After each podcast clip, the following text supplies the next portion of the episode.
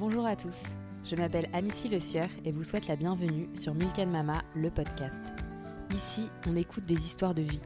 Je donne la parole à des femmes au parcours exceptionnel et inspirant et je brosse un portrait d'elles à travers leurs valeurs, leurs projets et leur vision de la vie.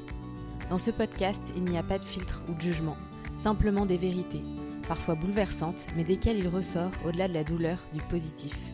L'objectif est de partager ces belles histoires au plus grand nombre pour plus de tolérance et d'humanité. Bonne écoute. Juste, c'était le rêve de toute ma vie en fait. D'avoir une passion aussi forte, aussi jeune, c'est quand même une grande chance. Personne ne va croire en vous pour vous, déjà. Mais euh, en réalité, euh, demain, Instagram s'arrête, euh, on fait quoi? Les loges, ça n'existe plus. Se rappeler dans les moments où, c'est dur et on commence à être un peu désespéré, pourquoi on a commencé en fait? ils sont là, ils ont toujours été là, ils m'ont toujours dit tu fais ce que tu veux, mais tu le fais bien. Pas lâcher tout le temps, tout le temps, tout le temps, se prendre des énormes claques tout le temps, tout le temps, ne pas être au courant, aller au troisième tour, ne même pas être au courant que t'es pas pris et la prendre par une autre amie qui te dit, ah bah en fait, euh, c'est une telle qui a, ou un tel qui a eu le rôle et tout. C'est pas grave, tu, tu tiens. Et à un moment, ça se passe. Je peux pas entendre, euh, je peux pas entendre que je suis influenceuse. En fait, ça. Désolée, mais ça me trouve le cul. Enfin, je, je non. Danseuse, littéraire, mannequin, comédienne, chef d'entreprise. Dans cet épisode, Constance nous raconte son enfance à Tours où la danse faisait partie intégrante de sa vie. Elle raconte ses débuts de danseuse, un grand rêve d'enfant. Mais comme rien ne se déroule jamais comme prévu, Constance nous retrace les différentes étapes qui l'ont amenée là où elle l'est aujourd'hui. La prépa, la littérature, l'influence, la scène, toujours la scène. Repérée sur Instagram par un directeur de casting, à 24 ans, Constance devient actrice. Personne ne va croire en vous pour vous. C'est le mantra de Constance. Cette phrase drive toute notre conversation. Ce qui m'a beaucoup plu dans le profil de Constance, c'est que rien n'était calculé car rien ne s'est jamais passé comme elle l'avait envisagé ou espéré. Et finalement, en écoutant toujours sa petite voix intérieure, elle est aujourd'hui à sa place avec un parcours singulier qui, selon moi, va faire des étincelles. Ici, on parle de l'influence, du rapport à l'argent, d'entrepreneuriat, du vide, souvent indispensable à la création, de culture de transmission et de l'ambivalence de nos rapports aux réseaux sociaux. Constance nous parle de son parcours avec beaucoup d'humilité et de transparence, et on découvre que malgré la réussite qui transperce chez elle, Constance a traversé de nombreuses épreuves, mais qui à chaque fois lui ont permis de construire le projet d'après. Merci Constance pour ta spontanéité, ta personnalité bien à toi, ton intelligence, ta persévérance et ta capacité à voir toujours la lumière au bout du tunnel. Je ne suis pas prête d'oublier Constance, tant sa présence est céleste, solaire et lumineuse je me tais et vous laisse découvrir ma conversation avec Constance. Bonjour Constance. Bonjour Amici, merci de me recevoir. Merci beaucoup d'avoir accepté mon invitation dans mon podcast. Je suis trop contente. Euh, est-ce que tu peux te présenter et nous dire d'où tu viens? Ouais, alors la question est large. je ne sais pas ce que tu veux savoir. Mais donc, je, comme on le disait un peu euh, en antenne avant, euh, euh, j'ai un parcours un peu hybride, un peu atypique, on en parlera, mais je viens plutôt du milieu de la danse. Et puis, après, j'ai fait des études littéraires, de communication. Et puis, je me suis retrouvée à retrouver un peu la scène avec le théâtre et puis le cinéma. Et puis, j'ai des développer euh, un projet euh, personnel qui est un média euh, culturel digital qui s'appelle l'éloge et maintenant j'en suis un peu là quoi. Voilà. Tu es née où? Je suis née à Tours. D'accord. Et tu es arrivée à Paris, du coup, pour faire tes études? Exactement. En fait, j'ai quitté Tours quand j'avais 17 ans après le bac. Je suis allée à Orléans pour faire une prépa littéraire pendant deux ans. Après, je suis arrivée à Paris, mais pendant un an euh, à la Sorbonne, en me disant Ok, je fais de la médiation culturelle, je veux travailler absolument dans une institution culturelle pour faire de la communication. Pour, voilà. Finalement, euh, en deux mots, la licence que, que, je faisais me passionnait pas vraiment. Et je me dis Ah, mais en fait, mon rêve absolu, c'est de rentrer au CELSA, euh, qui est une école de communication liée à la Sorbonne, qui est vraiment le, top de la formation que tu peux faire en termes de communication. donc, je suis retournée en prépa parce que vraiment je suis folle, je sais pas ce, que, ce qui s'est passé dans ma tête. Je me suis dit, tiens, si j'allais vivre un an à Lille pour faire une troisième année de prépa, euh, je l'ai pas du tout bien vécu, j'ai pas du tout eu mon concours du CELSA, et après je suis partie en master de communication en alternance. Et franchement, c'était trop chouette parce que j'étais un jour à l'école et tout le reste du temps en entreprise, et là j'ai appris plein de trucs, donc c'était top. Et, euh, et voilà. Et là, tu étais à Paris à ce moment-là? Après, je suis revenue, donc après Lille euh, et une petite dépression, je suis revenue je suis revenue à Paris. Donc, je suis arrivée à Paris il y a 5 euh, ou 6 ans, je crois. 5, ans, ouais. Ok. Et parallèlement à tes études, du coup, tu avais un compte Instagram et... Ouais, exactement. Bah, en fait, euh, je me rends compte que j'ai toujours un peu fait deux trucs en même temps. par besoin, je m'en suis rendu compte il n'y a pas si longtemps que ça, de remplir tout le temps, de surtout ne pas avoir de vide, hein, voilà. Euh, mais globalement, bah, quand j'étais plus jeune, j'étais en sport-études danse classique, donc j'avais voilà, donc j'avais euh, l'école le matin et euh, les cours de danse l'après-midi, euh, solfège danseur, euh, anatomie, histoire de la danse, voilà. Ça, t'as fait pendant combien de temps sport-études Trois ans, pendant trois ans. Pendant trois ans. Et après, je suis rentrée dans un lycée plus classique à partir de la seconde, mais j'allais toujours, je sais pas, peut-être cinq ou six heures par semaine au conservatoire, mais quand j'étais au conservatoire en sport-études, c'était 14 heures de danse, plus les disciplines complémentaires par semaine. Mais quand tu as commencé du coup à faire de la danse à, ce niveau-là, en cinquième, tu avais pour but de devenir danseuse ah étoile? Oui. Oui, oui, Enfin, en tout cas, de devenir danseuse professionnelle. Euh, euh, j'ai passé l'opéra, je sais pas, j'étais, je pense que j'avais 12 ans, donc j'étais déjà assez vieille, en fait. enfin, l'opéra, tu rentres euh, quand t'as 8-9 ans à l'opéra, tu vois. Donc 12 ans, t'es déjà dans les grands, tu fais déjà un stage. Quand t'es petite, t'as le stage des petits où quand tu es prêt aux premières étapes, tu fais six mois à l'opéra en stage. Et dès que tu as 12 ans, c'est un an. Tu es pris dans le corps de ballet, si tu es pris dans le corps de ballet à 16-17 ans. Donc ta, ta, carrière commence super tôt. Elle se finit tôt aussi, à 42 ans et demi, tu es à la retraite. Donc voilà, mais euh, complètement, c'était mon objectif. Euh, de toute façon, je pense que mon objectif euh, de vie, c'est la scène. Hein. Et ça, j'ai compris très vite. Et en fait, il y a eu plusieurs choses. Déjà, j'ai passé le concours de l'opéra.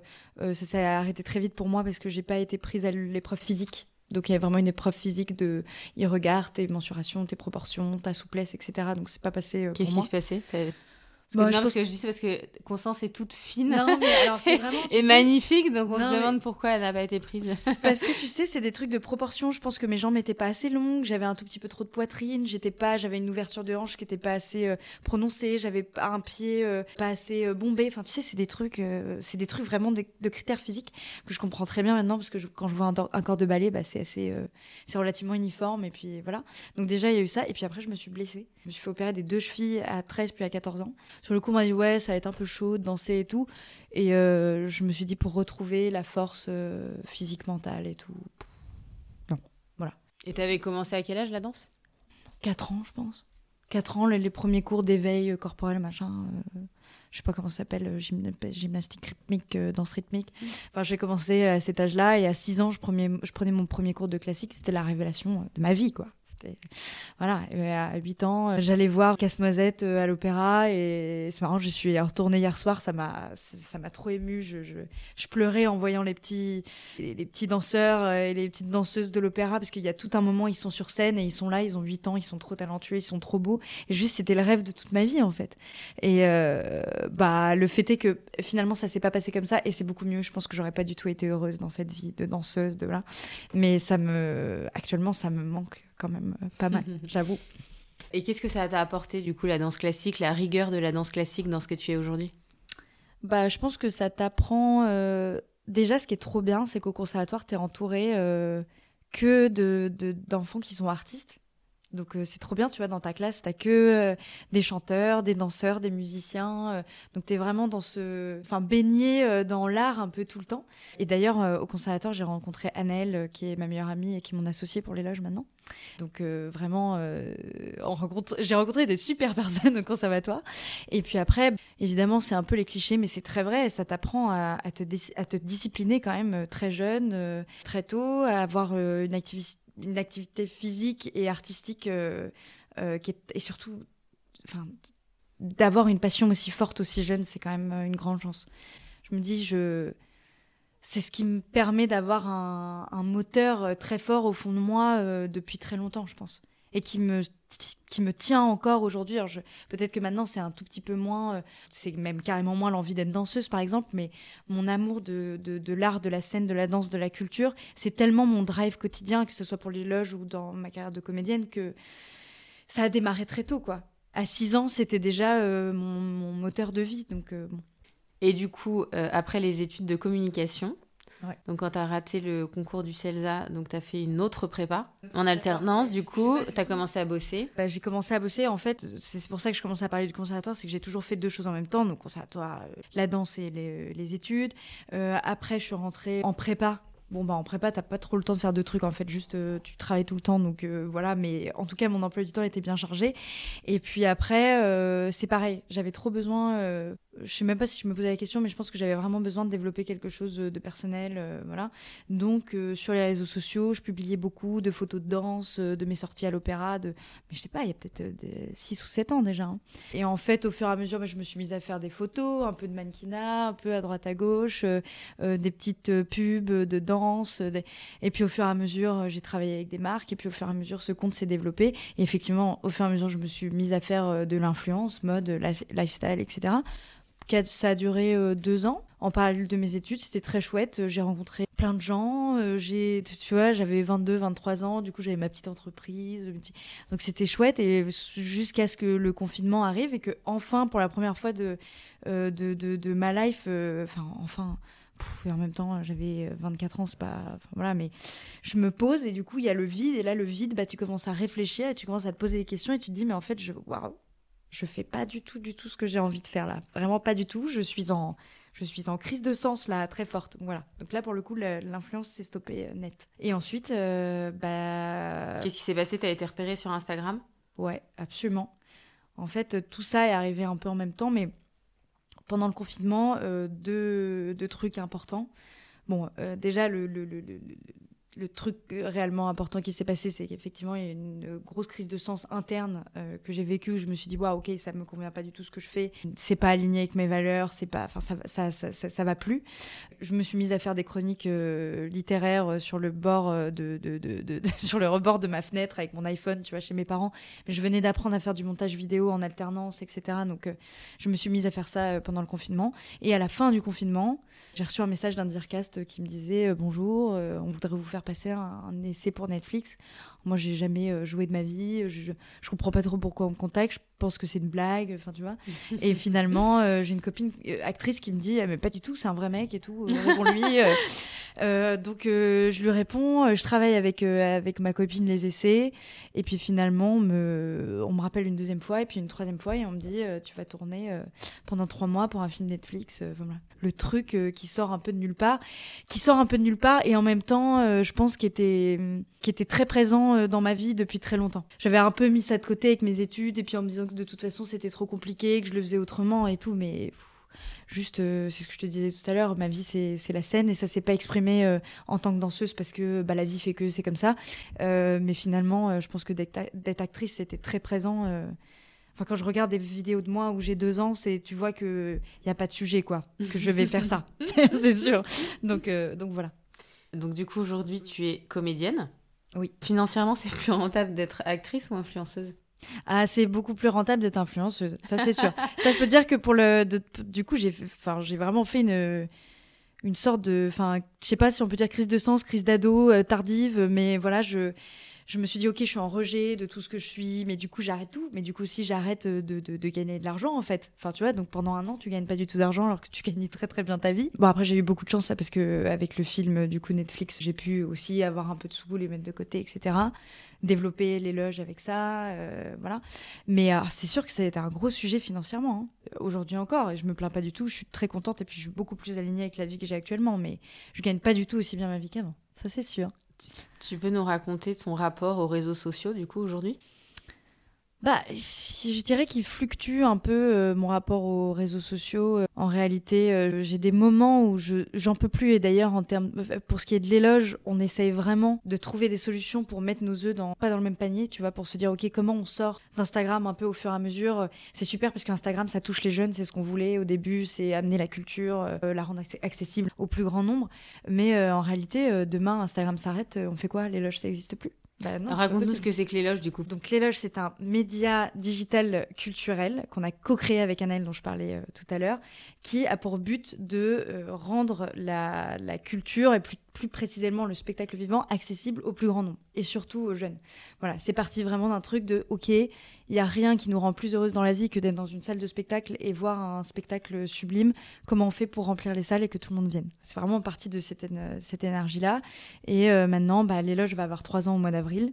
On est trois associés maintenant. On est sept dans l'équipe à travailler en freelance sur le projet. On est vraiment trois quasiment plein temps. Et dans le projet de, l'éloge, par exemple, il y a différents projets un peu parallèles, mais qui sont liés, qui sont nés il y a peu de temps, comme les éloges. Peut-être que tu as vu, mais on en reparlera peut-être plus tard. Mais qui a un prix du spectacle vivant. On se disait, bon, il y a un prix, il y a des prix pour le théâtre, il y a des prix pour la danse, il y a des prix, voilà, mais tout ça est un peu niche. Est-ce qu'on ne recréerait pas juste une grande fête du spectacle vivant où on rassemble tout le monde dans la même salle et, et go quoi. voilà. Mais donc pour, je, je sais plus quelle était ta question précédente et pourquoi je, parlais des loges, mais c'était exactement les, les, les loges pour qu'on comprenne vraiment bien. Bien sûr, mais du coup j'en parlais euh, avant euh, quand tu me disais le ton rapport aux réseaux sociaux. Euh, oui, non, je, disais quel était ton rapport aux réseaux sociaux aujourd'hui. Bah, et effectivement, tu disais que bah, c'est clair que ça, te ça permettait aux éloges ah, de cibler évidemment bah, plein de gens. Bah, plein de gens et puis il y a plein de moments aussi où je découvre, mais je, je trouve qu'on découvre des talents, mais de ma boule sur Instagram. Je découvre de plus en plus, notamment, euh, euh, de personnes qui font des, des petites capsules vidéo, des petits. Euh, qui sont des acteurs, mais de fou, quoi. Bah mais de fou, ils ont un rythme de folie, il y a une créativité quand même qui se développe, et les gens sont tellement méprisants par rapport à Instagram, mais franchement, il y a des trucs de fou qui se passent là-dessus. Mais il y a aussi vraiment des trucs de merde, et ça m'arrive régulièrement juste d'enlever l'appli pendant quelques jours parce que je me sens complètement aspirée et bouffée par ça. Donc mon rapport, comme tout le monde, il est hyper euh, ambivalent, hein. ça c'est sûr. Tu fais plus du tout d'influence? Plus du tout. Après, euh, finalement, les, partenaires que j'avais qui me tenaient vraiment à, cœur et avec lesquels je, euh, je, travaillais bien avant et on travaille maintenant bien avec eux, avec les loges. tu vois, le, partenariat s'est transféré sur les loges et ce qui est chouette, c'est que bah, par exemple des, partenaires euh, luxe comme euh, Cartier, Guerlain ou Chaumet, c'est nos partenaires pour les loges et c'est que des marques qui soutiennent la culture profondément depuis des années et je vois ça comme du mécénat, tu vois quand euh, Cartier euh, mécène un opéra de Mélanie Laurent au tête du Châtelet euh, pour parler d'enjeux écologiques, etc., et qu'il nous paye pour faire un reportage là-dessus, bah franchement, ça nous permet de, après nous, payer nos freelances pour avoir des, des guides pardon, culturels tous les mois. Enfin, tu vois, c'est une sorte de, de, mécénat.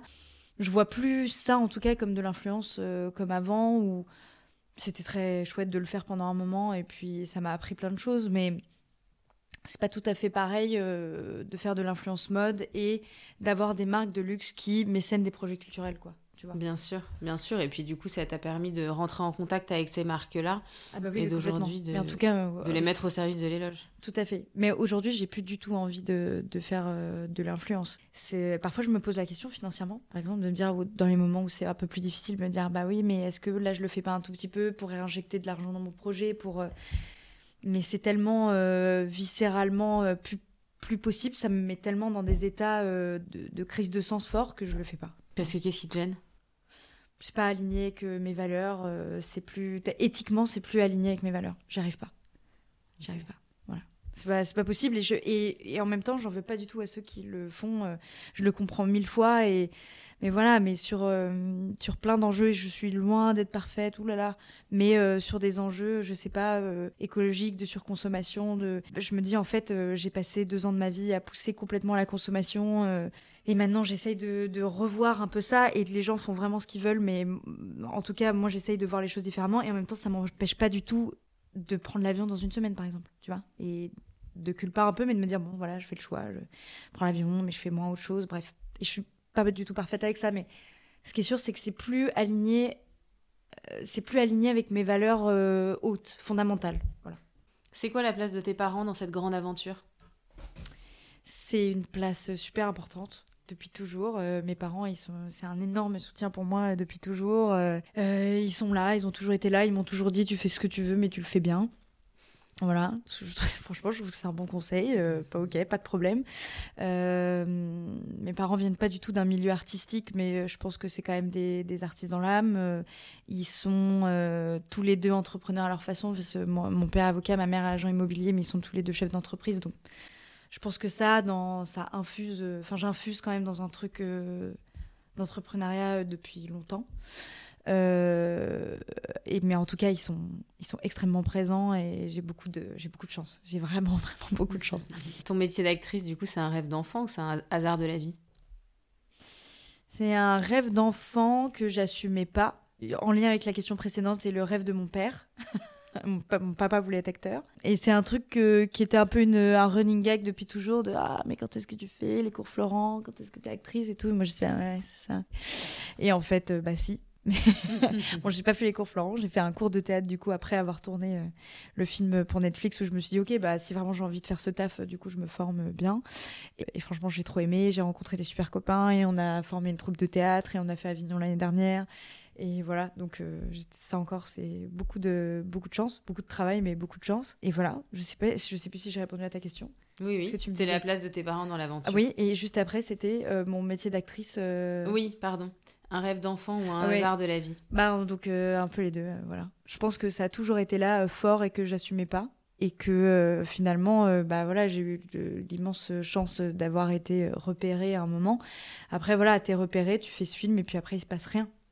Mm. Et c'est normal parce que c'est comme ça que ça se passe dans staff. Et donc, euh, c'est pas, pas, grave. Je te dis, tu prends des cours de théâtre, euh, tu recommences et tu te dis si je veux vraiment que je veux vraiment faire ce métier, je vais m'accrocher euh, fort et, voilà, c'est tout. Et là, t'en es où du coup? C'est quoi les prochains projets dans le cinéma? Bah alors dans le cinéma, pour l'instant, je ne sais pas. Euh, pour l'instant, je ne sais pas. Si on t'écoute, n'hésitez pas. Euh, voilà, non, non, mais je, je, pour l'instant, je ne sais pas. De toute façon, je pense que ça se fera au, fur et à mesure, ça se fera au fil des rencontres et que de toute façon, euh, mon copain est acteur aussi, donc c'est on a beaucoup de discussions à ce sujet-là. Et on se disait la dernière fois, c'est un truc qu'on entend beaucoup, mais c'est tellement vrai. le métier d'acteur, mais un peu comme, le comme tous les métiers artistiques, c'est un peu le seul métier où tu évolues. Enfin, comment dire? Il y a un peu rien à faire, c'est toi en tant qu'humain, en tant que personne, tu évolues, donc ton jeu évolue, donc euh, euh, ton, emploi, euh, tu, sais, tu, vois ce que c'est l'emploi d'un acteur, c'est genre ce qu'on va projeter sur toi en fait. Voilà. Ton emploi va évoluer en fonction de comment toi t'évolues en tant que personne. Donc j'ai l'impression que de, de, toute façon d'être tellement en évolution permanente et forte depuis 2-3 ans là, que je me dis de toute façon ça se fait il y a beaucoup de choses qui se passent finalement depuis trois ans, même si je suis pas forcément en train de tourner toutes les deux minutes et d'avoir mille projets. Mais ça veut dire que là, il y a un moment, il va se passer quelque chose avec une rencontre qui sera alignée avec ce qui se passe, tu vois. C'est sûr. Et en attendant, bah, du coup, je suis trop contente. Euh, comme de toute façon, euh, ce que je préfère, euh, le, truc le plus important pour moi, c'est la scène. Là, par exemple, on retourne à Avignon cet été. Je suis dans une autre pièce avec d'autres amis et je suis trop contente et on commence les répétitions bientôt. Et voilà, c'est trop chouette. Et tu vois, c'est aussi ça, c'est un peu la vie de l'ombre des acteurs, mais c'est tout. Euh, les projets qui sortent pas mais qui passent tout près, tu vois, où tu, tu vas passer plusieurs castings et puis il y a un tour, il y a deux tours, il y a trois tours, tu te retrouves avec, euh, j'allais dire, c'est même pas en concurrence, mais simplement tu te retrouves à être deux, à, la, fin.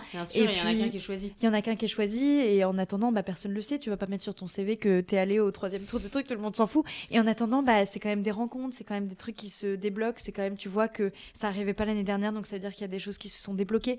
Donc de toute façon, ce métier, c'est ne pas lâcher. Tout le temps, tout le temps, tout le temps. Se prendre des énormes claques tout le temps, tout le temps. Ne pas être au courant, aller au troisième tour, ne même pas être au courant que t'es pas pris et la prendre par une autre amie qui te dit, ah ben en fait, euh, c'est une telle qui a eu un tel qui a eu le rôle et tout. C'est pas grave, tu, tu tiens. Et à un moment, ça se passe. Effectivement, j'ai reçu euh, dernièrement euh, Joséphine Drey, la comédienne, et qui me disait pour réussir dans ce métier, il fallait être un combattant. Ah bah voilà, bah, je suis complètement d'accord. C'est c'est faut, faut, faut, en fait euh, de toute façon enfin Gabriel donc mon amoureux me disait beaucoup ça et je comprenais pas. Il me disait il y a un truc qui doit être tellement viscéral que t'as pas le choix. Et j'étais ah c'est bon les artistes torturés ça mais en fait c'est un peu vrai. C'est à dire que ça passe tellement au-dessus de tout. Tu te dis euh, tu te dis pas si je fais pas ça, je meurs. Bien sûr que non. Si je fais pas ça, euh, il y a plein d'autres choses qui m'animent dans la vie. Je suis tellement heureuse de ce qu'on développe avec les loges. Euh, je vais peut-être euh, un jour être tellement heureuse d'avoir ma famille. Enfin, tu vois, d'avoir des enfants. C'est aussi important pour moi, mais il y a un truc qui est tellement fort. Et je te parlais de moteur tout à l'heure, qui ça prend tellement le dessus sur tout que effectivement ça te donne la force pour, euh, pour continuer à te, à te battre quoi. Donc euh, oui, ça c'est sûr qu'il faut, faut être un, un, combattant et une combattante. Je suis d'accord avec elle. Lina Coudry disait aussi dans une interview Je doutais beaucoup dans un milieu où il y a beaucoup de fils et de filles d'eux. Mm. Comment tu ressens ça? Bah, effectivement, de toute façon, c'est un milieu aussi de, alors de, de talent, de rencontres et de réseaux. Donc c'est normal en fait. Déjà, la première chose, c'est que je pense que quand t'es fille d'eux ou fils d'eux, tu te trimbales d'autres problématiques que franchement je leur envie pas euh, parce que t'es en, es, en quête de légitimité toute ta vie où tu te dis mais en fait est-ce que j'ai peut-être est-ce que j'ai vraiment du talent mais est-ce que j'ai vraiment le droit d'être ici? Est-ce que donc franchement euh, l'enfer aussi hein, voilà mais euh, et puis il y, a un deuxième truc c'est que là j'entendais je sais plus quand c'est passé à la radio mais une interview de Vincent Cassel où on lui demandait bah là vous êtes dans un film où genre euh, Eva Green qui est la fille d'une telle vous êtes le fils d'un tel Louis Garrel qui est le... et il dit et il dit ouais mais en fait il y a un moment on a tous grandi avec des des parents qui ont fait ça et tout, évidemment que tu as envie de faire la même chose. Je comprends. Et nous, on est deux acteurs euh, avec Gabriel. Peut-être que si on a des enfants, eh bah, ils auront envie de faire pareil. Franchement, je comprends grave. Donc, je, je, je, sais pas si c'est un milieu de filles de fils d'eux, mais c'est juste, c'est naturel en fait. C'est de la, effectivement, c'est un peu de la reproduction sociale. Juste, euh, tu as grandi dans un milieu artistique, tu as envie de faire la même chose parce que bah, c'est tellement extraordinaire, c'est tellement d'un milieu où tu es un métier passion, tu vis pour ça, tu bah, as envie de faire pareil que tes parents. Et euh, évidemment euh, que c'est un milieu de, de rencontres et de réseaux. Donc, si tu as un acteur que personne ne connaît mais qui est très très bon et un, un, acteur qui est très très bon aussi et que tu connais déjà, bah, tu vas prendre celui que tu connais déjà parce que si tu as confiance. Tu... Donc, je comprends, mais ça veut pas dire que tu peux pas faire ta place. Tu l'as fait autrement et toute façon, il y a des exceptions pour tout. Hein, euh. mm, mm. Mais c'est un petit monde quand même, le monde du cinéma. C'est complètement un petit monde et c'est un petit monde encore certainement euh, avec des problématiques euh, qui sont en train de, de changer. Mais tout bouge, les lignes bougent tellement, tellement fort et tellement vite en ce moment que Bon, de toute façon, à un moment, si tu te dis, euh, si tu, passes ta vie à te focaliser sur, bah oui, mais il n'y a que des fils d'eux, c'est compliqué, et puis moi je fais autre chose, et puis mon emploi, et puis qu'est-ce qu'on va projeter sur moi? Et je dis pas que je le fais pas, hein. souvent je suis, je suis au bout de ma vie et je me pose ces questions, mais si tu te les poses trop, tu fais pas, tu fais rien, tu restes dans ton lit en boule, tu pleures, mais tu fais pas. voilà, c'est pas très intéressant. Euh, du coup, c'était quoi ton objectif au plus profond de toi quand tu as lancé l'éloge euh, c'était euh, parce que je te disais tout à l'heure, je veux dire, on va, on va essayer de ramener le plus de monde possible dans les salles de spectacle, peut-être euh, mettre en lumière des gens qui ne l'étaient pas? Mettre en lumière des gens qui ne l'étaient pas, c'est ce qu'on disait là pour les éloges, c'est de se dire ok, en fait, les artistes du spectacle vivant, ils doivent être mis en lumière au même titre que Beyoncé et Taylor Swift, qu'on adore aussi, dont on est fan. mais tu vois, c'est c'est des métiers quand même un peu plus niches. Euh, les artisans du spectacle vivant aussi, euh, tu vois, les petites mains, les perruquiers, les, les costumiers. Là, ce matin, on, était on a visité les, les ateliers décors de l'Opéra Bastille. C'est un truc de ma boule. T'as un mec qui est là, et pendant tout le mois, il fait genre euh, le buste de Rousseau qui va être au fin fond de, de une pièce enfin à Bastille, tu vois, sur la scène qui est énorme. Et le mec, pendant un mois, il est là-dessus. Je trouve que c'est un truc de fou, quoi. Et euh, les artisans du spectacle vivant, c'est des métiers de l'ombre, mais qu'on a besoin de mettre en lumière euh, mille fois, mille fois, mille fois. Donc on essaye de le faire avec les loges, avec les éloges. Euh, voilà. Tu as organisé la première cérémonie de remise des prix pour distinguer justement les artistes et les artisans qui font le cœur battant du spectacle vivant en France. comment tu as trouvé les financements et les appuis pour mettre en place ce grand projet? Bah là, c'est ce, dont on parlait tout à l'heure. Hein. c'est justement ces, partenaires de longue date euh, qui sont extraordinaires, qui sont très implantés dans la culture. Donc là, on a été soutenu euh, notamment par Garlin pour euh, cette première édition, qui a été un soutien extraordinaire et qui nous a dit d'ailleurs qu'il nous soutiendrait pour la deuxième édition, qui aura lieu aussi au Théâtre du Châtelet normalement en octobre l'année prochaine. Donc ça, on est vraiment super heureuse. Et puis, on a été tellement franchement, on a eu tellement de chance pour cette première édition. Même, euh, tu vois, les personnes, euh, les personnes, personnalités qui ont accepté d'être dans le jury, euh, de parler du projet, de faire venir les, directeurs d'institutions qui sont venus pour cette première édition. Puis, ouais, le, soutien financier immense là de Garlin, des partenaires plus de, de la soirée aussi je sais pas, euh, Say Who, euh, les éditions de La Martinière qui ont donné des bouquins aux, lauréats. Euh, voilà, c'est vraiment, il y a beaucoup de personnes qui se sont mobilisées autour de ce projet juste en disant, bon, ça n'a pas encore eu lieu, mais on y croit, on y croit, on est avec vous. Et franchement, Bon, je ne vais pas te cacher, c'était beaucoup de travail. si, non, mais si, si on là, pour le coup, c'est complètement un autre rôle. C'est plus du tout un travail d'actrice. Là, c'est vraiment un travail de chef d'entreprise d'organiser un projet d'une telle ampleur. Bah déjà, l'éloge, c'est vraiment un travail de chef d'entreprise euh, au quotidien. On apprend beaucoup, beaucoup sur le tas. Mais alors là, bah, c'est un travail de productrice là. On est, on a été, non mais. En vrai, on est un peu folle. Hein. On, a, on a fait un événement au Théâtre du Châtelet pour 250 personnes. On n'avait jamais fait d'événementiel de notre vie. On était trois et on a fait 80% euh, du travail en, en deux mois. Septembre. Vous pas arrêté. On a, du, 1er septembre au 16 octobre, on a fait ça jour et nuit, franchement. Voilà. Non, mais voilà. Et c'est, mais ça valait grave le coup. On s'en remet pas encore totalement. je le disais avec tout à l'heure là. On a du mal à s'en remettre physiquement, euh, moralement. Euh. moi, je suis tombée euh, malade après. Annelle est tombée un peu malade après aussi. Je pense qu'on a un peu trop tiré sur la corde, honnêtement. Mais c'est pas grave, on apprend aussi hein, à nos limites. L'année prochaine, on, on, fera ça mieux. On, verra. Mais, mais ça, ça valait le coup. C'était franchement, c'était, c'était exceptionnel de pouvoir mettre ça en, place. Donc, c'est pas grave. Bravo en tout cas pour cette cérémonie. Ben, merci. Comment tu vois l'avenir de la culture en France? Comment il faut la faire évoluer? Bah, Je pense qu'il y a un tournant qui a été pris euh, quand même pas mal depuis le confinement. Tu vois, sur notamment, alors moi je parle de ce que je connais, mais surtout l'aspect un peu digital, tu vois, les institutions sont quand même beaucoup plus ouvertes à ça, une, une communication un peu différente. Après, euh, je sais pas, euh, je, sais pas comment ça va évoluer, mais je pense qu'il y a de plus en plus de jeunes qui arrivent dans les équipes au sein des institutions et que ça fait bouger, tu vois, un peu les lignes, les codes. Euh. donc, donc tant mieux. Après, comment je vois l'avenir de la culture, je je sais pas. Je pense que c'est vraiment en train de bouger fort en ce moment que ça va continuer. Mais comment est-ce que tu trouves l'énergie pour développer autant de projets Tu es super active je, ne sais pas. Honnêtement, parfois, je me demande moi-même. Mais je bah honnêtement aussi parfois euh, juste ça va pas. Hein. Il y a des périodes où je me dis euh, waouh, hein, je, suis complètement en train de de, de me j'allais dire me brûler les ailes. Je sais même pas si j'ai des ailes, mais euh, en tout cas il y a des moments où c'est difficile aussi. C'est ce que je te disais tout à l'heure, je fais beaucoup de trucs parce que peut-être que j'ai un peu peur du vide aussi, donc j'ai besoin de faire tout le temps plein de trucs. Il y a des moments où du coup je suis complètement hyperactive et puis des moments où j'ai plus du tout d'énergie.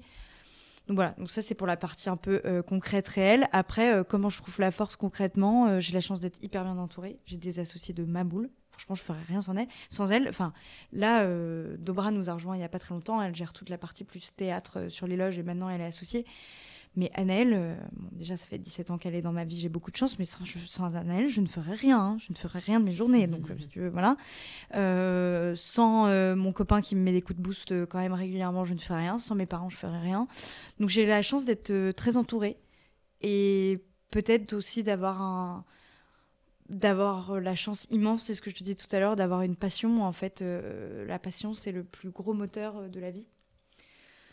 Donc voilà, après, euh, parfois, c'est dur, mais ça va. Mm. Le choix de tes projets, c'est intuitif ou rationnel? Complètement intuitif. Honnêtement, euh, je sais pas euh, si je sais pas s'il y a une énorme part, une très grosse part de rationnel dans, dans ce que je fais. Hein. Non, en plus, je suis quelqu'un d'assez. J'essaie de, j'essaie de, de, de, canaliser un peu ça, mais je suis tellement. J'ai perdu le mot que je voulais utiliser impulsive. Je suis tellement impulsive. Je. Il y a des trucs que je fais un peu euh, sous le. Alors, c'est ce qui, c'est ce qui permet de, parfois d'avoir des, éclats un peu et de prendre des décisions qui peuvent d'un seul coup faire changer quelque chose. Ou c'est ce qui me permet d'avoir euh, l'énergie nécessaire. Et c'est pareil pour Annelle, c'est pareil pour Dobra, de se dire euh, on est complètement taré, mais on va se mettre pendant un mois et demi, jour et nuit, sur un projet pour faire un truc. en fait qui est complètement au-dessus de nos moyens de, tous les financiers, euh, physiques et tout, mais on va le faire. Mais euh, ouais, je, suis complètement, euh, je suis complètement impulsif pour beaucoup de trucs. Je peux être aussi super susceptible, prendre des, décisions un peu radicales. Heureusement, en fait, j'ai Anaëlle dans ma vie aussi pour me canaliser. Hein. Elle est beaucoup plus posée, donc. on a hâte de rencontrer cette fameuse Anaëlle. Anaëlle est extraordinaire. Une, Anaëlle est une personne extraordinaire. Je, dois le dire. Encore une fois, je, je ferai rien sans elle. Et elle est là. C'est pareil. Elle a quand même un moteur très très fort. Qu'est-ce que tu qu'est-ce que tu préfères dans le métier d'actrice?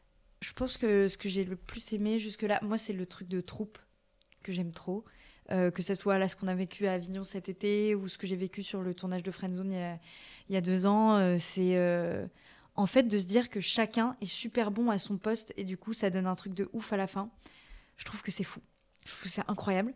Et ça me fait un peu le même effet avec les loges, hein, tu vas te dire, on est une team avec des gens qui sont trop forts et leur, genre leur talent, on les met en commun et ça donne un truc trop bien. Je trouve ça génial. Et puis après, euh, c'est euh, la scène, l'adrénaline de la scène, mais qui existe euh, aussi bien quand là j'étais sur scène à Avignon ou quand je suis sur scène pour présenter la cérémonie des éloges. c'est incomparable. Il n'y a rien de mieux dans la vie pour moi. Je pense que ça. Donc c'est les deux trucs que je préfère être sur scène et être en troupe. Dans une compagnie, quoi, un truc dynamique de groupe. Et le plus difficile euh, C'est les, les doutes. C'est les doutes, toujours. Euh, toujours plus, toujours plus grand, toujours plus loin, toujours plus fort, hein, euh, clairement. C'est le métier de l'inconstance. Hein. C'est le métier de, du contraire de moi. c'est voilà, mais tu, sais jamais, il y a un jour où tu vas être au top de ta vie et il va se passer des trucs de fou et, puis du jour au lendemain, finalement, il se passe plus rien pendant des mois. Enfin, tu... C'est très compliqué. C'est plus souvent compliqué que bien. Mais en même temps, encore une fois, moteur interne de euh, je suis obligée, j'ai trop envie de faire ça. Est-ce que ça te, ça te gêne parfois ou ça te manque euh, de ne pas avoir fait une formation standard, type euh, les cours Florent Alors, ma première réponse, c'est oui. Moi, maintenant, honnêtement, j'ai eu un. Déjà, il y a eu. Première chose, c'est j'ai pris du coup des cours de théâtre après pendant deux ans en formation professionnelle où j'y allais tous les matins. Donc, déjà, ça, ça m'a. Et techniquement, j'ai appris beaucoup et en tant qu'actrice, euh, du coup, ça m'a apporté euh, quand même plus de légitimité, euh, de légitimité, pardon, plus de. Je me sentais plus aligné. je, grounded je veux dire euh, genre euh, enraciné quoi tu vois euh, ouais mais aligné hein, c'est complètement ça. En plus j'ai un amoureux qui lui a une a une formation purement classique cours Florent classe libre depuis 10 ans quoi. Enfin voilà il a vraiment lui il a vraiment une, une formation au top niveau de, de théâtreux de donc longtemps je me suis sentie pas légitime. pas légitime. Et ça continue d'ailleurs euh, souvent. Mais là, déjà d'avoir eu deux formations, euh, deux ans de formation pardon, euh, de théâtre dans les pattes, plus d'avoir fait Avignon, donc d'avoir joué 21 jours d'affilée à fond tous les jours avec une troupe, d'être allé tracter, d'être machin. Je, en fait, je suis sortie de cette expérience en me disant, en fait, il n'y a pas de sujet, j'ai le droit autant que tout le monde de, de faire ce taf, et surtout c'est très important pour moi. Et puis je je, je, je, vois pas pourquoi je me sentirais moins légitime que quelqu'un d'autre, tu vois. Euh, mais oui, c'est un peu moins un sujet maintenant, mais ça a été vraiment un sujet pendant deux ans. Là. Ça a été dur, dur. Mais euh, bon, bah, tu prends tes responsabilités et tu vas prendre des cours. Tu t'es pas la seule dans le métier à avoir été repérée euh, alors que... Ah bah c'est sûr, après il y en a, moi j'ai quand même, pour l'instant la situation c'est que j'ai été repérée, j'ai tourné un film et puis après il n'y a pas eu vraiment. Euh, j'ai pas, j'ai retourné deux trois trucs euh, vite fait. J'ai joué un peu au théâtre et tout, mais là il n'y a pas eu de gros projet depuis le projet pour lequel je me suis fait repérer. Et en fait, c'est normal, ça se passe comme ça dans ce métier. Et je me dis, la vie a mis ça sur mon chemin. Euh, il y a une bonne raison et encore une fois, il faut s'accrocher. Mais oui, y en a. Je sais qu'il y en a plein pour qui ça s'est passé comme ça. Après, souvent. Non, enfin, plein, je sais pas. Non, mais, je pensais aussi à d'autres gens euh, qui n'avaient pas forcément des formations standards et qui finalement faisaient ce métier. Notamment, je crois que Vincent Lacoste aussi, il avait été repéré un peu. Un peu comme ça, euh, ouais, bah. Euh, je sais pas, même je sais, sais, pas. Si je crois que Virginie Efira, finalement, elle avait fait une, elle a fait ah bah formation. Pareil, mais... Virginie Efira, elle avait quand même fait ouais, Popstar, je sais plus ce que c'était comme émission. Elle a fait, elle a présenté la Nouvelle Star en Belgique, non? Ouais, ça? voilà. Donc, Oui, et en France. Et en France, après, elle avait fait l'édition avec Julien Doré. Exactement. Tu as complètement raison. Donc, euh, Oui, complètement. Alors qu'aujourd'hui, c'est une très grande actrice. C'est une très grande actrice. Euh, je crois que Mélanie Laurent, je suis pas sûre qu'elle ait de, de formation euh, standard. standard, mais en fait, c'est des, des, personnes. Pareil, bah, Mélanie Laurent, on l'a interviewée dans le cadre de l'éloge il n'y a pas très longtemps. Bon, alors je l'ai vue 7 minutes top chrono, on n'a pas eu beaucoup de temps avec elle, mais en fait, juste de l'avoir interviewée et de l'avoir vue travailler après en répétition, tu sens que la formation c'est quelque chose, mais juste il y a un truc de personnalité et de, moteur tellement fort où tu sens que la fille elle a 36 000 idées par seconde, euh, euh, qu'elle euh, qu'elle drive le truc très fort, qu'elle qu'elle a envie de développer, elle a envie de bouffer le monde, quoi, tu vois. Finalement, bon, c'est bien, elle est formée, elle n'est pas formée, on s'en fout un peu, tu vois. Bien sûr. Tes frères et sœurs, ils sont aussi dans le milieu artistique? Non, j'ai une petite sœur qui a deux ans de moins que moi. Et elle, pas du tout. Elle travaille dans le milieu social. Euh, voilà, mais elle a fait. Euh, après, c'est une artiste aussi. Elle a fait beaucoup de danse. elle est musicienne. elle, est, bon, elle fait beaucoup d'équitation aussi, ce qui n'est pas forcément dans le milieu artistique, mais elle est très sportive. Donc, bon, voilà. Mais non, je. Moi, hormis au conservatoire, en fait, où j'étais entourée d'artistes, dans ma famille, on n'est pas. Enfin, je pas baignée du tout dans le, dans le milieu artistique. Après, mes parents euh, lisent beaucoup. On allait voir, je sais pas, on faisait beaucoup de visites de, de, de, Je viens de Tours, donc c'est les châteaux de la Loire. Hein, je sais pas, on voyait tous les châteaux de la Loire. Et mes parents sont passionnés par ça, enfin, surtout mon papa. Bah, voilà. Enfin, toi, tu as quand même été élevé enfin rien que par la danse, dans un univers artistique fort. Mais toute seule. Si tu veux, personne. Mais tes parents t'ont poussé. Ils m'ont accompagnée, mais ils m'ont jamais dit tu fais ci, tu fais ça, on a envie. Euh. Je pense qu'après, honnêtement, euh, mon père aurait eu envie peut-être un moment d'être d'être acteur. Euh, ma mère aurait peut-être eu envie d'être dans ce milieu aussi. je sais pas, mais donc je pense que c'est pour ça qu'ils comprennent aussi bien mes envies et qu'ils m'accompagnent aussi bien et qu'ils soient aussi bienveillants avec moi. mais bon, non, ils sont ont jamais baigné dans ce milieu-là eux même en tout cas. Et c'est qui les, les, gens, les femmes qui t'inspirent vraiment dans, dans, ce métier, ou pas forcément dans ce métier, mais vraiment les, les femmes qui t'inspirent dans la vie en général pour te donner envie d'avancer? Bah alors évidemment, euh, les femmes qui m'entourent, on est, on est la, je sais, Oula. Plus dans des modèles de femmes qui sont pas forcément euh, dans ce entourage. Non mais bah alors après, euh, je c'est ce que, enfin je te citais quelques noms là avant, mais par exemple des, des actrices comme Virginie Fira ou comme Mélanie Laurent qui je pense sont aussi des actrices qui font. Euh, Mélanie Laurent, elle fait tellement de, choses dans sa, dans sa vie. Elle est, elle est productrice, elle est réalisatrice, elle est multicasquette. Moi, ça m'inspire énormément. Je sais que de toute façon, je peux pas. Ou tu vois, euh, euh, Julie Gaillet, là, j'ai hâte, j'ai hyper hâte de voir ce que ça va donner la, la série de Judith Godrèche. Je sais pas si tu as entendu parler de ça sur Arte, mais c'est que des que des femmes et des actrices qui qui se diversifient euh, qui prennent en main aussi leur avenir parce que moi, d'attendre, d'être en position d'attendre, parce que euh, tout à l'heure, tu me demandais si c'était le plus dur dans le métier d'acteur, c'est que t'attends. T'attends tout le temps, tu dépends que du désir des autres tout le temps. Et euh, franchement, c'est hyper relou. Tous les acteurs sont d'accord pour dire que c'est hyper relou. Et moi, je je peux pas je peux pas vivre comme ça. Alors c'est aussi hyper relou parfois d'être catégorisé comme multicasquette. Parce que on parlait d'emploi tout à l'heure, qu'est-ce qu'on projette sur toi? Ben oui, mais si tu fais autre chose, est-ce que vraiment? Mais je préfère cette, entre gros guillemets, euh, souffrance ou ce doute-là, de me dire, ah ouais, mais t'es multicasquette, est-ce que vraiment on va t'identifier comme actrice, que la souffrance de l'attente? Voilà. Et je pense qu'il y a plein euh, d'actrices, de femmes qui ont compris ça. Et aux États-Unis, tu as des meufs, euh, je sais pas, quand je vois, bon, ça c'est des super, euh, c'est des super grosses stars, mais Margot Robbie qui fait tellement de choses, Kate Blanchett, Kate Winslet, tu sens que c'est tellement des, des, des, meufs qui prennent en main leur, leur destin. Bah, même en France, quand tu vois Maïwen qui, qui, qui s'est quand même créé le, le, rôle de ses rêves, ouais. enfin, c'est canon quand même, je trouve. Bah, en tout cas, c'est complètement des femmes qui prennent en main leur leur, leur vie, quoi. Et c'est pas facile à faire. Hein. Moi, je j'en veux pas du tout. Euh, aussi, euh, enfin, il y a des moments où j'ai pas du tout envie de prendre en main ma vie. Euh, j'en ai marre et, je te disais tout à l'heure, j'ai envie de rien faire en boule dans mon lit. Mais ouais, c'est clair que, que c'est canon. Mais comme tu dis, même en France, il y en a plein qui qui prennent leur destin en main. Ouais, complètement, complètement. Donc ça évolue. Ouais, ça évolue, ça évolue complètement et de plus en plus aussi, tu as, des, des femmes qui, qui prennent euh, et euh, le pouvoir et la place et, tout ça. Mais ça, quand on parlait des lignes qui bougent euh, tout à l'heure et de. Je disais, ça, là, c'est en train de bouger, ça va vite et tout. Je parlais de ça aussi. C'est que ça commence à devenir OK, peut-être de faire plusieurs choses. ça commence à être OK de, d'être une femme et de prendre pleinement son pouvoir et sa destinée en main. Enfin, voilà. Et c'est assez, c'est assez récent. C'est assez récent, en fait. Complètement. Ouais. Qu'est-ce que tu pourrais dire à des jeunes filles comme toi qui, qui rêvent de devenir, euh, de faire euh, des une série ou de, de, rentrer dans le monde du cinéma euh, et qui savent pas trop par où commencer? Personne ne va croire en vous pour vous, déjà.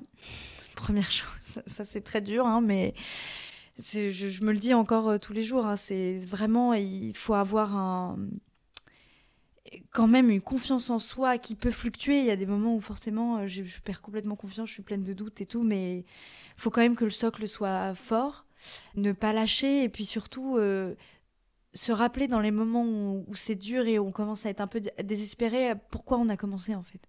Pour pas lâcher. Parce que sinon, si tu perds ton cap et si tu te dis euh, finalement c'est trop dur, mais ce que je ressens souvent encore une fois, c'est trop dur et tout, tu, tu lâches forcément ton. Tu lâches donc personne n'aura confiance en toi euh, pour toi. Donc vraiment, euh, ton pilier le plus solide, c'est toi-même. Mais c'est difficile et c'est long et c'est et en attendant, bah il faut aussi se euh, bien s'appuyer sur ses amis, son entourage et tout. C'est très important d'avoir un entourage fort. Et puis et puis continuer à continuer à s'émerveiller. En fait, le problème aussi, c'est que tu peux plus continuer à avancer quand tu t'émerveilles plus de rien, quand tout est gris parce que c'est trop dur, parce que tu doutes trop.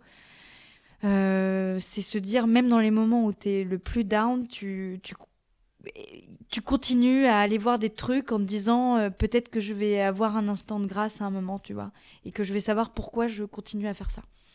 Voilà. Euh, est-ce que dans le métier, tu as des gens qui, qui t'ont pris sous, sous leurs ailes?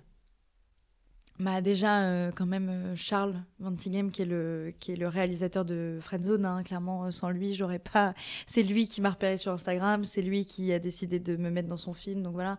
Puis après toute la bande d'acteurs extraordinaires de Friendzone j'étais avec notamment Manon Azem et Fadili Camara qui étaient mes mes mes acolytes quoi et qui, qui sont dans le métier depuis bien plus longtemps que moi et qui même moi j'arrivais j'avais 23 ans j'étais un peu comme ça avec mes grands yeux à pas savoir quoi faire. Elles m'ont vraiment, vraiment aidé.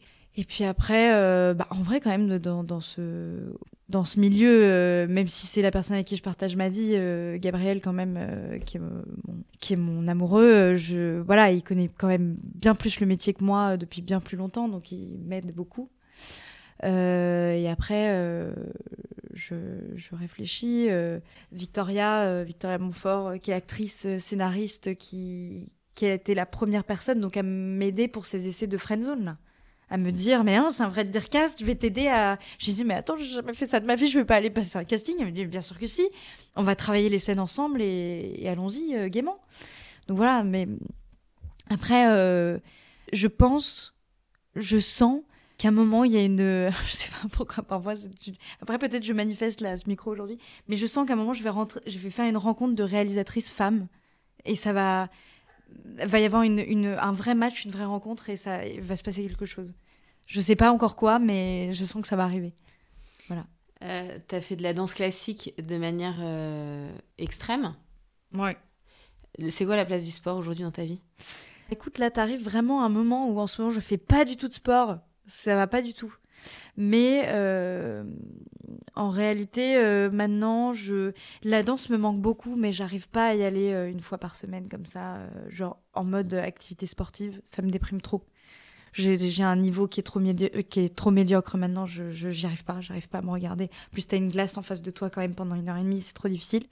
Mais après, euh, je fais beaucoup de. Euh, j'adore courir, euh, j'adore faire du vélo, j'adore faire du yoga. et surtout, en fait, quand tu te reconnectes à ton corps, tu, te sens, tu te sens tellement mieux. Mais bon, là, j'avoue que tu me poses la question dans une période où je fais pas du tout de sport, donc c'est pas top. Mais à chaque fois que j'en fais, je me dis, mais c'est tellement génial, pourquoi je ne fais pas ça plus souvent? Et du coup, forcément, euh, bah, aujourd'hui, tu as fait le choix vraiment de t'impliquer pleinement dans, l'univers artistique qui te ressemble, mm. à travers les, éloges et ton travail euh, d'actrice euh, au théâtre, etc. Donc, tu as fait complètement une croix sur ce que tu faisais un petit peu avant, quand tu étais étudiante, finalement, mm. l'influence, qui t'a permis quand même de gagner beaucoup d'argent. Aujourd'hui, c'est quoi ton rapport à l'argent? Par rapport à justement ce changement de situation, le fait qu'aujourd'hui ta, ta passion prend le dessus sur tout le reste, mais du coup, bah, tu as fait une croix quand même sur des jolis contrats mm. que tu avais avec des marques. Ben, c'est ce que je te disais euh, tout à l'heure, c'est pas facile, il y a vraiment des moments où où c'est pas facile et je me dis ah mais tu vois euh, est-ce que finalement aussi j'ai pas envie d'être un peu plus à l'aise? Je, je me plains pas du, du tout hein, je m'en sorte bien il n'y a pas de problème c'est pas la misère hein, mais est-ce que j'ai pas envie d'être un peu plus à l'aise financièrement, euh, financièrement ne serait-ce que pour réinjecter cet argent dans d'autres projets qui me tiennent plus à cœur tu vois? Typiquement tu me posais la question pour les éloges tout à l'heure de comment on avait financé. Je t'ai parlé des partenaires qui ont été qui ont été un soutien absolument exceptionnel pour cette première édition mais c'est aussi de l'éloge que nous on a de l'éloge, de l'argent, pardon, que nous, en tant que l'éloge, en tant que personne, Annelle, moi, Dobra, on a injecté. C'est-à-dire de pas se payer pendant plusieurs mois. Et en fait, c'est ce qu'on, au moment où, par exemple, euh, on parlait avec des prestataires qui, pour les éloges, qui font les lumières, qui font, je sais pas, le Châtelet, machin. Au bout d'un moment, on leur disait, en fait, les gars, je vous explique, c'est pas qu'on peut pas changer le chiffre dans un tableau Excel. C'est que là, on peut pas, enfin, on renonce à nos vacances, on renonce à notre salaire sur plusieurs mois. C'est notre argent. C'est mon argent qui est injecté dans ce projet. Euh, et, voilà, effectivement, il y a des moments où je me dis, bah, si j'avais continué à travailler peut-être plus avec des marques, à continuer à avoir ces beaux contrats d'image et tout, je pourrais réinjecter dans, je sais pas, moi, euh, est-ce que j'ai pas envie de développer euh, une boîte de prod pour produire de la fiction, pour moi-même faire un court métrage, pour injecter dans l'éloge, pour développer un site, pour développer une cérémonie des éloges encore plus extraordinaire. Donc voilà, parfois je suis à deux, euh, je vais pas te mentir, je suis à deux doigts de craquer. Je suis vraiment à ça en me disant bah ouais mais c'est trop con. Et en fait, euh, on revient toujours à la même question de bah oui mais je peux pas. C'est une question d'alignement. C'est une question d'alignement et ça me met dans des états de dep tellement forts que que j'arrive pas. Je me dis c'est pas grave, on va aller chercher cet argent ailleurs, on va on va travailler deux fois plus pour les loges. Qu'est-ce qui se met dans des états de dépression? C'est le fait de de refaire euh, de refaire de l'influence en fait. Bah ouais, alors après c'est une conversation beaucoup plus longue et beaucoup plus deep. Euh, oui, mais c'est vrai parce que ce que ce qu'on se disait ce qu'on se disait un petit peu en off, c'est que tu gagnais beaucoup beaucoup d'argent via l'influence et qu'aujourd'hui tu as décidé de plus en faire et que c'est quand même la facilité qu'aujourd'hui tu as des marques quand même qui t'appellent pour te proposer des, jolis contrats bah, moi, et, et, hein, que, et que tu la, la... c'est quand même pas évident de dire bah, c'est pas évident. C'est vrai qu'à un moment je parce que c'est de l'argent facile bah, c'était de l'argent. Alors, c'est pas si facile hein, quand même parce que toutes les filles, non mais toutes les filles qui, toutes les filles qui ou les garçons d'ailleurs qui font euh, ce métier d'influenceur, etc. C'est euh, construire euh, une relation avec sa communauté, c'est énormément d'énergie Bien sûr. C'est, euh, on en parlait avec Anaëlle hier, qui, a vraiment été sur le volet euh, lien euh, avec la communauté pendant deux ans pour l'éloge. Et elle me dit, mais ça me, c'est, c'est, de la générosité. C'est vraiment créer du lien avec les gens, leur, leur parler, se dire, ah, putain, il y a un bon plan, je leur partage, machin. C'est un vrai métier. C'est un vrai, vrai métier et c'est du temps. C'est du temps, c'est de l'énergie, c'est des compétences. C'est donc c'est c'est euh, de comment du travail en amont. puis effectivement, au bout d'un moment, tu as construit une communauté, tu as, euh, je sais pas, à partir de 50 000 abonnés, et tu as de l'argent qui arrive plus facilement, parce que tu as beaucoup travaillé aussi euh, avant, et, ça, je le sais. Mais comme je te disais, pour des, déjà pour des questions de Enfin, si je prends dans l'ordre déjà, effectivement, à un moment, je me suis dit, ok, je gagne beaucoup d'argent et tout, c'est super, mais je peux plus continuer à faire ça. Donc l'argent que j'avais de côté, avec tout cet argent que j'ai gagné, ça a été réinjecté dans les loges, ça a été réinjecté dans mes cours de théâtre, en gros, voilà. Et euh, après, c'est me dire, euh, déjà, c'est pas aligné avec, euh, c'est plus aligné avec moi, ce que je suis, mes valeurs, là où je veux aller, euh, mes objectifs, etc. Et honnêtement, alors ça, c'est entre moi et moi-même, et je passe beaucoup de mes séances de psy à parler de ça, mais euh, je, moi, je peux plus, je peux pas entendre, je peux pas entendre que je suis influenceuse.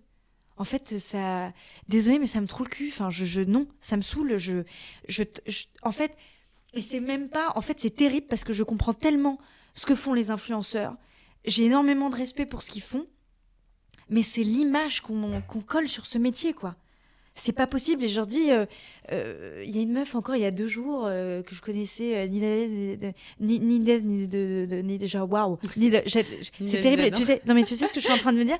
Je, Mon cerveau a été parasité parce que j'ai entendu une meuf la dernière fois dire non mais je ne connais ni des lèvres ni des dents. Et j'étais là ouais, bah carrément.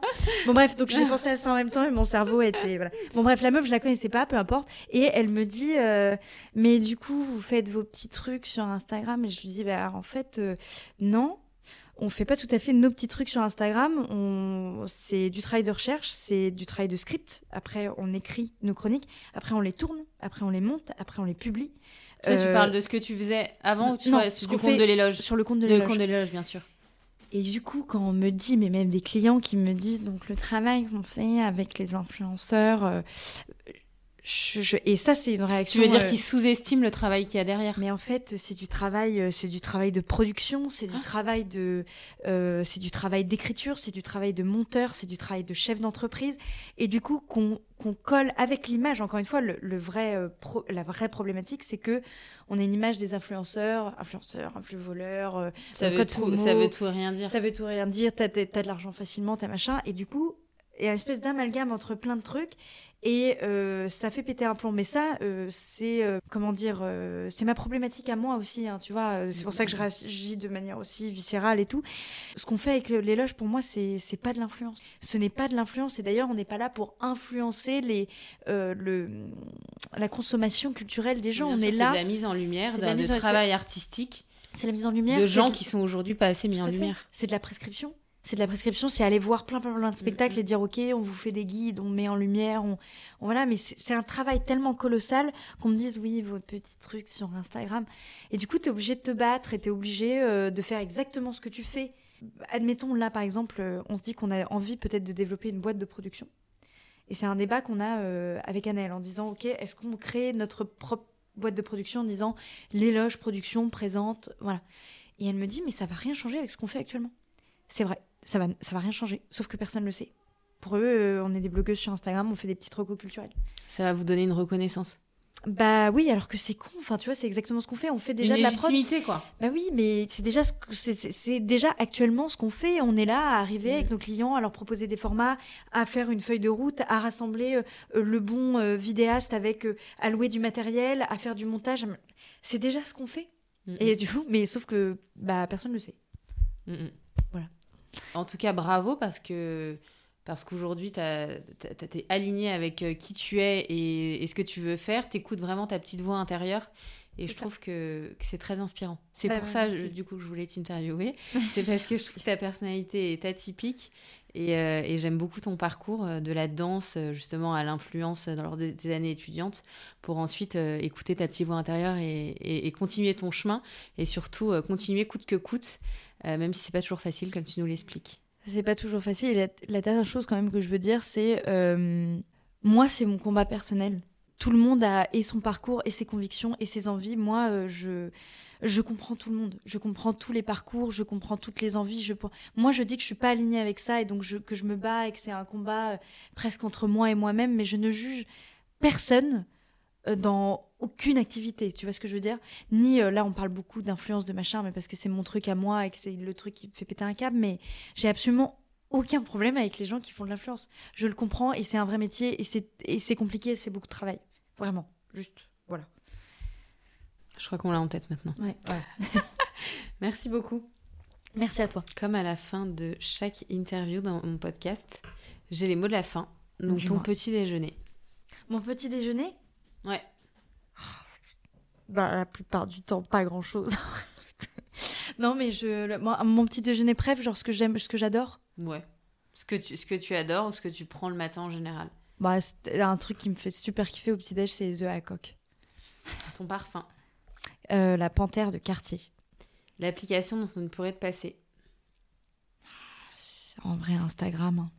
En vrai de vrai. Ta chanson. Ma chanson préférée? Ou du moment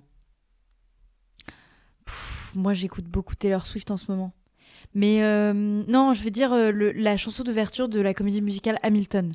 Je sais pas si tu connais, mais c'est vachement bien Hamilton. Donc voilà, euh, ça s'appelle. je crois que ça s'appelle Alexander Hamilton. C'est la première chanson de l'album de, Hamilton. C'est génial. Ton dernier fou rire Je pense que c'était avec Anaël. Hein. On, se marre tout le temps, donc je pense que c'était avec Anaël. Tes dernières larmes Bon, oh là, vraiment, il n'y a pas longtemps. Hein. Je, pleure euh, beaucoup, tout le temps. Donc euh, voilà, j'étais hier soir pour, devant Casse-Noisette, donc tu vois, euh, voilà. Un livre? Rupture de Claire Marin. C'est une philosophe qui écrit, qui écrit des, des, essais, mais un peu sur le monde, tu vois, sur des grandes thématiques comme ça. Et elle a écrit un, un essai sur les ruptures. Et en fait, rupture, tout de suite, on pense rupture amoureuse mais il y a tout un chapitre sur la rupture avec soi-même. Et moi, j'ai eu tout un, toute une période où ça m'a vraiment, euh, ça a été un, ça m'a vraiment aidé, ça m'a vraiment, vraiment accompagné. Voilà. Une femme qui t'inspire? Virginie Ferra. Ta devise? Bah, c'est la devise de ma maman qui, qui, je trouve, est extraordinaire et qui me porte depuis longtemps, mais qui parfois peut me mettre un petit peu la pression aussi. Mais c'est à vaincre sans péril, on triomphe sans gloire. Et ça peut créer un peu de culpabilité. où tu as l'impression que de toute façon, si tu travailles pas d'arrache-pied, tu ne mérites rien. Mais en réalité, euh, ça te donne envie euh, de toujours te, toujours te, te challenger un peu plus, d'aller un petit peu plus loin toujours de ce que, tu peux faire. Mais bon, il faut apprendre à se reposer aussi, à se dire qu'on mérite, quoi qu'il arrive. Pas besoin de tout le temps faire des trucs pour mériter, mais on va dire ça. C'est une, une citation du CID. Merci Constance. Merci à toi. Merci infiniment pour votre écoute. Si le podcast vous a plu, n'hésitez surtout pas à en parler autour de vous, à vous abonner et à me mettre des étoiles ou des commentaires sur iTunes. Vous pouvez également me suivre ou me contacter sur Instagram. À très vite.